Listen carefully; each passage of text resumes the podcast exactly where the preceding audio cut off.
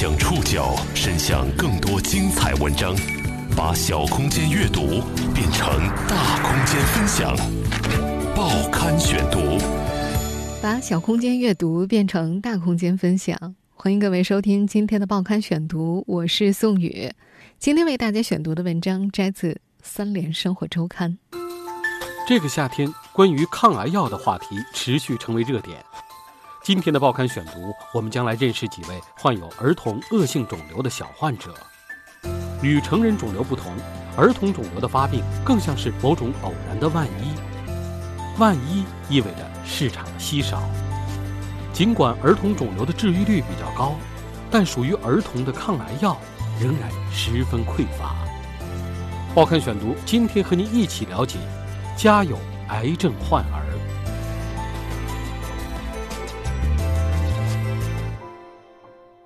对于不到四岁的小浩宇来讲，童年正在成为很痛苦的记忆。在同龄的小朋友都进入幼儿园摆弄玩具和绘本的时候，他却损失了自己身体的一切毛发，面容惨白的躺在医院一米多宽的病床上，身上插着导管，依偎在母亲李荣的怀里。他下肢没有知觉，无法站立和行走。翻身的时候，需要李荣用手把他扶起，调整姿势之后再躺下。疼的时候，他会哭着大喊大闹，要妈妈抱。李荣只好一边抱着他，一边拿出手机放动画片让他看，尽可能调低音量，避免打扰其他人。即使在这片刻的安静间隙，李荣也是一脸愁容。讲述儿子病情的时候，这位母亲的眼泪一直在眼珠里打转。他的儿子患的是神经母细胞瘤，一种罕见的儿童实体肿瘤病症。被发现的时候，已经在全身转移扩散，脑袋上、左下巴、椎管中、骨髓里都有肿瘤。最严重的时候，肿瘤压迫神经，造成排尿困难，再加上周身疼痛，肖浩宇难受的整夜无法入眠。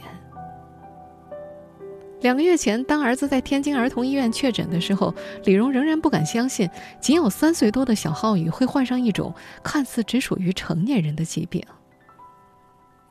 他们后来转院，来到了天津市肿瘤医院儿童肿瘤科。走进这个全国最早的儿童实体肿瘤诊治科室，所见的都是和小浩宇一样清一色的小光头，他们掉了眉发，似乎失去了这个年龄应有的亮色。孩子们来自五湖四海，不管来自哪里，他们的经历都非常相似：突然发病，数次被误诊，辗转多个医院，直至确认恶性肿瘤。根据世界卫生组织的调查，这已经成为导致儿童死亡的第二大因素，仅次于意外伤害。儿童恶性肿瘤，俗称儿童癌症，通常用于指十五岁以下儿童。世界卫生组织的资料显示。儿童期癌症是相当罕见的，仅占癌症总数的百分之零点五到百分之四点六。全世界儿童期癌症的总发病率是每一百万名儿童五十到两百例。而在中国，二零一七年大约有三点五万名十五岁以下儿童被诊断患有癌症，目前的患儿总数大约在十五万左右。天津市肿瘤医院儿童肿瘤科主任严杰。近些年感觉越发忙碌起来，成为科室主任十年以来，科室每年的门诊数量已经从一千多人次增加到如今的八千多人次。而在一九八六年他刚参加工作的时候，整个科室只有六张床，还经常收不满，只好兼收外科病。而到了现在，现有的三十八张病床供不应求，科室常常加床到六十多张。即使这样，每天仍有病人进不来。在这儿，外地病人。占了百分之七十五左右，因为这是全国少数几个能够开展儿童实体瘤专业诊治的科室。和庞大的患者群体相比，全国现在仅有两家肿瘤医院有儿童肿瘤科，除了天津肿瘤医院，另一家是位于广州的中山大学附属肿瘤医院，他们以治疗血液系统肿瘤为主。在说起儿童肿瘤的时候，最普遍的反应是儿童白血病。实际上，儿童肿瘤主要分为实体肿瘤和血液系统肿瘤两大类。白血病是最常见的血液系统肿瘤，而实体肿瘤则是各种母细胞瘤，包括神经母细胞瘤、肾母细胞瘤、视网膜母细胞瘤等等等等。由于儿童肿瘤的发病率比成人低，大众甚至诸多基层医生对儿童肿瘤知识往往很匮乏，所以到天津肿瘤医院求诊的患儿几乎都有过被误诊的经历。报刊选读继续播出：家有癌症患儿。二零一八年三月，当小浩宇在家发病，左下巴肿大、吃喝困难的时候，当地大夫。诊断他为淋巴结肿大，吃了半个月的药，病情不见好转，反而愈发严重了。肿瘤挤压神经，孩子开始走路不稳，一碰就倒。李荣把孩子送到儿童医院之后，查出这不是普通的肿瘤，怀疑已经转移了，但是仍然没有确诊。和成人肿瘤不同的是，儿童肿瘤的进展极快，从一期发展到四期，往往在三四个月之间。一旦误诊的话，将会错过最佳的治疗时机。但是，由于认知不足和缺乏早期的筛查机制等等，早期肿瘤很难发现。一经发现的话，几乎都是晚期。天津市肿瘤医院儿童肿瘤科主任严杰说：“相对较好的一个早发现方式就是定期带孩子去检查 B 超。但是，很少会有家长有这个意识。所有的小朋友在发病前几乎都是一切正常的。”来自四川的两岁女童王玲玲，同样患有神经母细胞瘤，四期高危。这原本是个很活泼的孩子，亲友们都叫他猴子。二零一八年一月，他在家里玩耍的时候，突然感到胸口剧痛。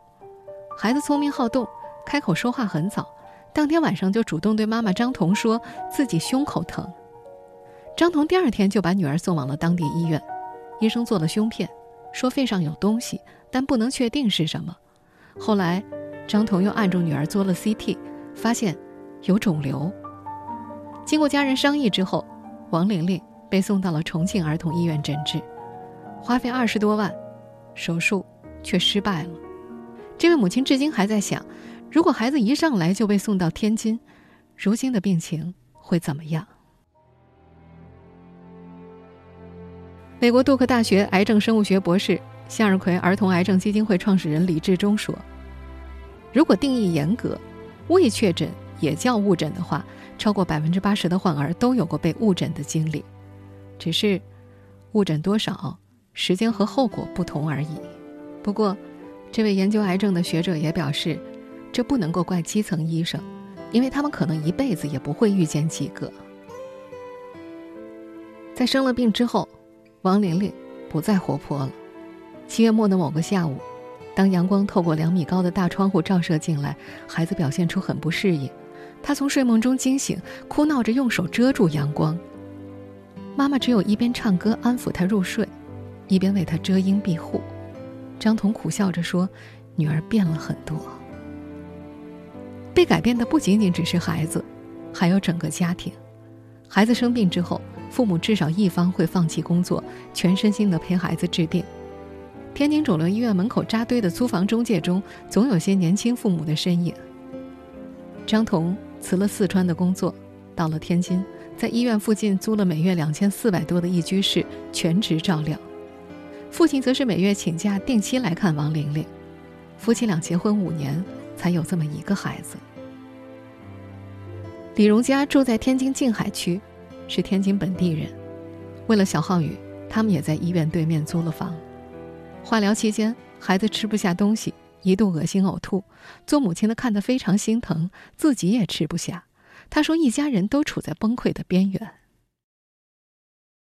相对来说，小浩宇还是幸运的。六月二十二号，这个孩子被送进医院的时候，已经病入膏肓了。他的眼睛发青肿起，乍看像是熊猫眼，走力困难，需要妈妈一直搀扶。发病之前，他在家是一切正常的。除了走路会一颠一颠，母亲曾以为这是孩子此前摔过跤的缘故。在经过穿刺、骨穿等五天检查，小浩宇被确诊为神经母细胞瘤四期高危，需要立即住院治疗。儿童肿瘤科主任严杰告诉孩子妈妈李荣：“孩子身上的肿瘤已经扩散至全身了，各项指标都不达标，能不能挺过这关化疗还很难说。化疗的第一个疗程，小浩宇反应很激烈，不仅恶心呕吐、吃不下饭，还感冒发烧，整天咳嗽。第一个疗程，他在医院住了半个多月，输了四磅多血，艰难地挺了过来。李荣惊喜地发现，儿子的情况在好转。至少送往医院时的熊猫眼、脑袋和下巴上的包都慢慢的下去了。医生告诉他，这多少算是一个奇迹。小浩宇的治疗之路还很漫长，他才刚刚开始第二个化疗疗程，要等到扩散至骨髓等地的肿瘤都打没了之后，才能够进行切除手术。情况不容乐观，孩子的一个肾可能要保不住了。但李荣说。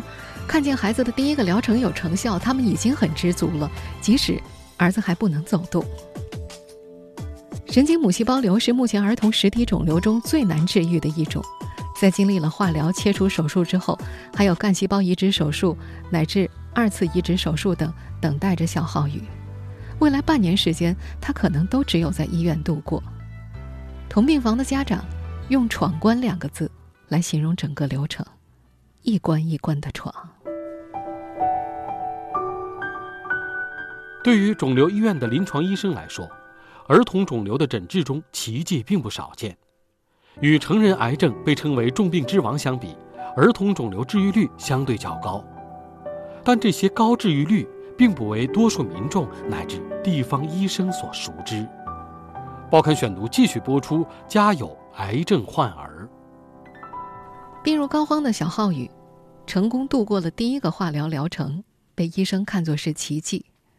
作为肿瘤科的医生，从业三十二年的严杰遇到过不少奇迹。他说：“小孩子的生命力特别强，他曾经按照经验判断可能不行的病例，经常治着治着，居然都能活过来。孩子们懵懂天真，并不知道癌症意味着什么。化疗期间，他们没有心理负担，药吃了吐，吐了接着吃，而好多成年人还没开始吃呢，就开始吐了。”与成人癌症被称为“重病之王”相比，儿童肿瘤的治愈率相对较高，二者在发病机理、治疗方式上有很大的不同。儿童癌症发病快、进展快，但对化疗药物的敏感度也更高，即使是肿瘤已经扩散，也有治愈的可能。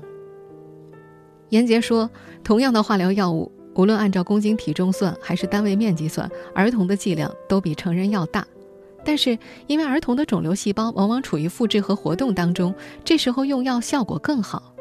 而成人肿瘤以上皮性的癌变尤为多见，和儿童肿瘤相比，化疗大多不敏感。同时，儿童的组织修复能力也很强。向日葵儿童癌症基金会的创始人李志忠则补充说，儿童癌症的基因突变往往很少，一般只有几个，抗药性的可能性也就更低。目前，国内外儿童肿瘤的治愈率很高，在美国，儿童癌症的存活率达百分之八十，而在天津市肿瘤医院儿童肿瘤科，总治愈率五年存活率也在百分之七十多以上，其中淋巴瘤达到百分之八十以上，肝母细胞瘤百分之九十，肾母细胞瘤百分之九十以上。严杰认为，严重最难治愈的神经母细胞瘤也在百分之五十以上，但是。这些相对较高的治愈率，并不为多数民众乃至地方医生所熟知。最初，在基层医院看病的家长们，几乎都曾经听过医生放弃治疗的劝告。在重庆儿童医院的时候，医生就曾经劝过张彤一家人放弃。他们告诉孩子妈妈，继续治下去，很有可能人财两空。八月三号那天。严杰在出门诊的时候遇到了一个肾母细胞瘤肺转移的患儿，母亲是来自河北医科大学第四医院的医护人员，她工作的这家医院也是一家肿瘤医院。这位医生妈妈在当地医院看过之后，医生径自告诉她希望渺茫，劝她生二胎吧。而到了这边之后，严杰则安慰她，肾母细胞瘤的治愈率很高，即使肺转移的话，治愈率也在百分之七十以上。这位本身就对肿瘤有一定认知的妈妈，仍然忍不住战战兢兢地问严杰：“能活到二十多岁吗？我就满足了。”严杰耐心地告诉他：“肯定不止。”家属的焦虑也来自就诊时所遭遇的尴尬和空白。在全国各地，绝大多数的儿童医院并不擅长肿瘤，而诸多肿瘤医院也没有开设儿科。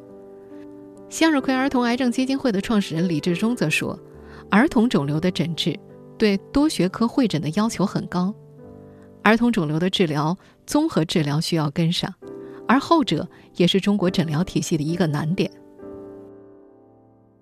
一九八二年，中国肿瘤学创始人金显宅根据儿童肿瘤的特点，在天津市肿瘤医院组建了儿科。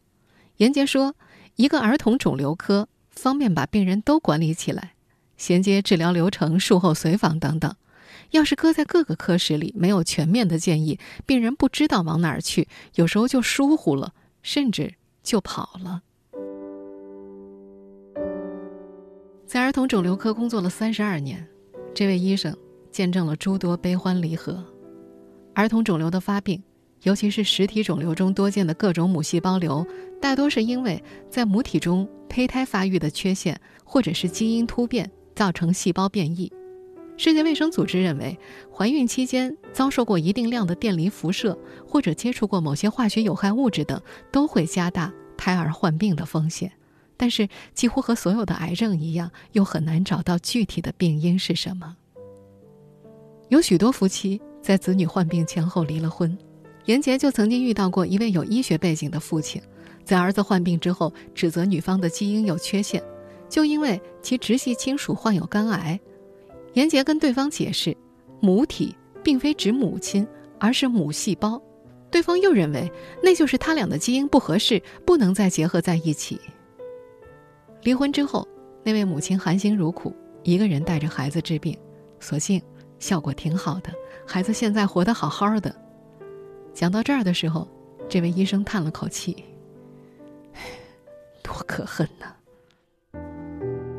儿童癌症虽然有着高治愈率，但儿童抗癌药研发的情况却是很不乐观，甚至几乎可以用惨淡来形容。报刊选读继续播出：家有癌症患儿。目前在世界范围之内，针对儿童癌症的化疗药物当中，几乎都是以成人药物为主，属于孩子的专用药很少很少。在过去二十年里，致癌领域领先的美国。只批准了四种有关儿童的抗癌药，其中三种还是化疗药，同时能够为成人所用。万分之一的低发病率，导致整个患者群体的规模不大，没有制药公司重视，所以儿童肿瘤用药只能够跟着成人用药的节奏，甚至还要慢上半拍。以治疗神经母细胞瘤的药物为例。这些年来，治疗这种病症，国内外已经开始采用二次自体干细胞移植的方式。严杰的科室采用这种方式，能够把治愈率大幅度提高到百分之六十到百分之七十以上。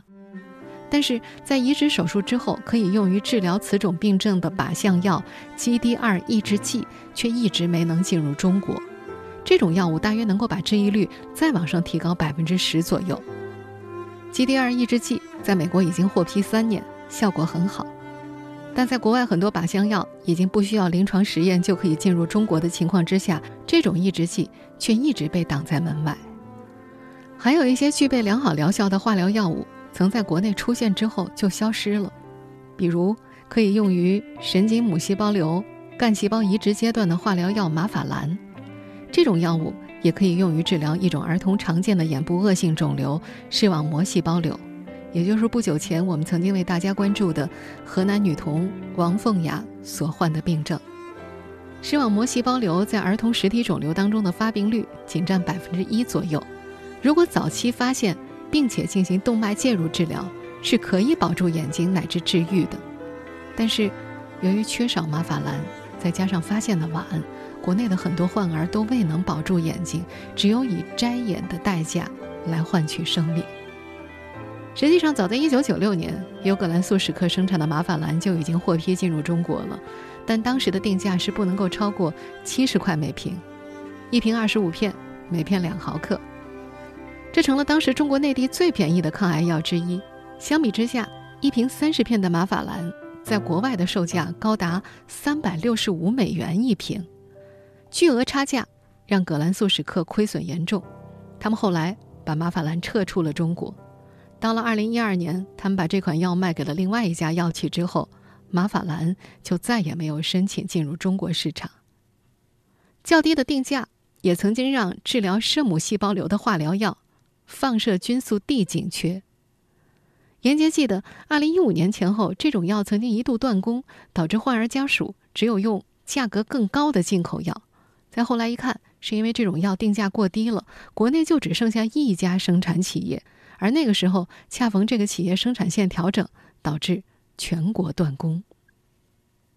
在向日葵儿童癌症基金会创始人李志忠看来，药企不是慈善机构，相较于成人肿瘤，儿童抗癌药的市场太小了。一年就几百上千个病人，制药公司肯定算不过来账。这其实也是目前儿童肿瘤用药和研发市场所面临的最大困境。就算在致癌领域一直领跑的美国，政策方面的推动也刚起步不久。去年八月份，美国才刚刚通过了加速儿童治愈和公平研究的法案。这项法案规定，药企必须要做。儿童抗癌药的研究，这让儿童肿瘤患者家属看到了希望。在国内，有些公益机构也计划在科普儿童癌症、解决信息鸿沟的问题之外，推动新药的研制。李志忠所在的向日葵儿童癌症基金会就准备利用中国患儿相对较大的病例基数和美国儿童抗癌药的研发结合起来。这位从业者觉得，新药一定要有高利润，药企。才会去做。他还计划引入一些已有的抗癌药，比如之前提到的靶向药 G D R 抑制剂。他表示自己刚开始和各大院方接触，了解医生和病人的需求，之后打算找美国药厂将一些药物的审批引入中国。如果没有办法的话，就争取在中国做类似的药物。他觉得这需要协调医院、药厂和政府三方是非常大的事情，但是总得有人来做。在天津，身处一线的医生严杰他们并没有感到药物稀缺，亦或是新药研发的紧迫。这位医生认为，大剂量使用成人化疗药的确对儿童有很大的副作用，这一点国外相对更加看重，但国内确实还顾不上。目前的关键还是提高治愈率，因为和其他的儿科疾病相比，儿童肿瘤的治愈率还不够高。这也是恶性肿瘤成为儿童第二大死因的背景之一。医生们觉得，放在更大的时间跨度来看，儿童肿瘤面临的情况正在一点一点好转。用药方面，除了马法兰之外，曾经一度消失的放射菌素 D 等药物都重新回到了药房。药物组合使用等新的疗法，也让他们越治疗越有信心了。严杰。在肿瘤科待了三十二年，如今难得碰到一个没法治愈而去世的小孩，他会难受上好些天。而在八十年代刚刚起步的时候，一个孩子如果得了肿瘤，往往就只有几种丹药换着用，几个月的时间，孩子就没了。这位医生的电脑里存有不同时期患儿的各种照片，科室也会定期把已经治愈的患儿和家属请回来。让他们给正在煎熬的家长以信心。很多严杰治疗过的患儿在治愈过后已经长大成人，有的上了大学，学业有成；有的结了婚，家庭美满。一个二十岁的小伙子让他至今印象深刻。若干年前，当孩子被送过来的时候，是淋巴瘤三期，治疗期间不顾化疗反应，父母仍然让他坚持游泳锻炼。到了今天。这个孩子已经长成了一个一米九的大个儿，阳光开朗，做健身教练。二零一八年的一次活动，他还特意带着女朋友过来，指着如今小浩宇和王玲玲住的病房说：“看，我当时就住这儿。”